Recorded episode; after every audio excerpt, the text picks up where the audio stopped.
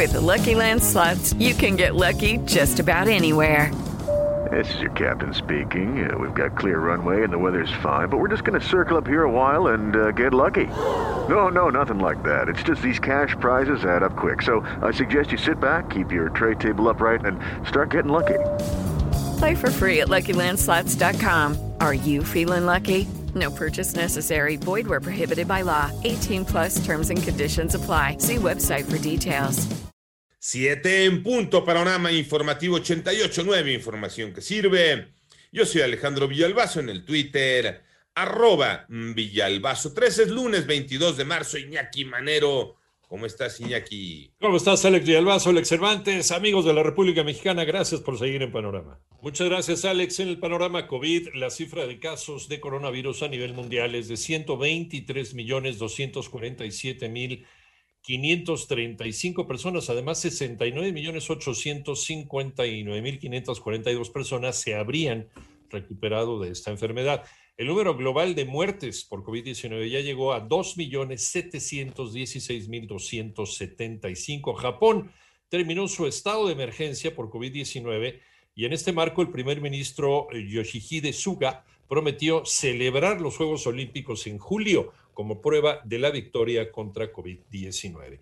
La pandemia en México, Moni Barrera. La Secretaría de Salud informó que ya son 2.195.772 casos de COVID en el país y 198.036 defunciones. Ante las vacaciones de Semana Santa, se pide a la población que evite reuniones o viajes para que en caso de presentar una tercera ola de contagio sea menor a las anteriores. Respecto al proyecto de investigación de una vacuna COVID en México. Hay una vacuna, particularmente la Universidad Querétaro, que está teniendo resultados, buenos resultados para poder avanzar en los ensayos clínicos. Se busca que se tengan múltiples fuentes de financiamiento, particularmente eh, tiene un financiamiento a través de Amexid. Pues esperemos que este año sea suficiente para que los resultados, estudios que hacen en la universidad den lo suficiente para poder salir a hacer ensayos clínicos. Así lo dijo Ricardo Cortés, director de promoción de la salud en 889 Noticias. Mónica Barrera.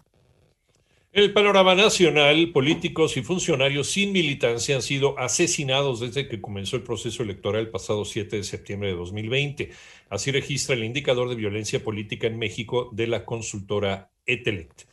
Mientras, eh, mujeres se marcharon ayer en la alcaldía Milpalta, en Ciudad de México, para exigir justicia por el doble feminicidio de Isabel González y Anet Francisco, cuyos cuerpos fueron hallados dentro de un domicilio en el pueblo de San Pablo Ostotepec.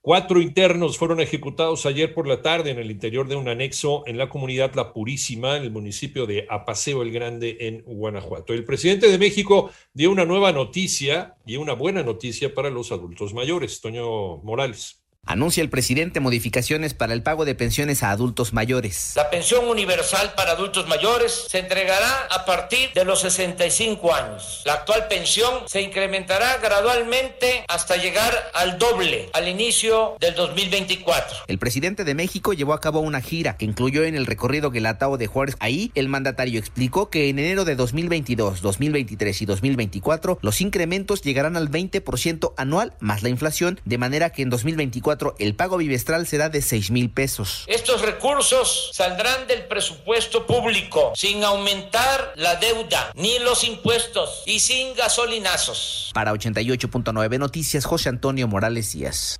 El panorama internacional, el gobierno de los Estados Unidos ha destinado 86.9 millones de dólares para alojar en hoteles a familias de inmigrantes que sean detenidas por elementos de la patrulla fronteriza tras cruzar la frontera sur de manera ilegal. El objetivo de este programa es aliviar la saturación en los centros de detención. Por otro lado, la sala penal del Tribunal Departamental de Justicia de Bolivia determinó que la detención preventiva de la expresidenta Janine Áñez y los dos exministros Álvaro Coimbra y Rodrigo Guzmán se ampliaría de cuatro a seis meses. Y las autoridades de Australia han evacuado a unas 18 mil personas en los últimos días a raíz de las inundaciones que aquejan desde la semana pasada la costa este del país y que han sido consideradas como las peores en más de cinco décadas, y no son los incendios son las inundaciones en Australia.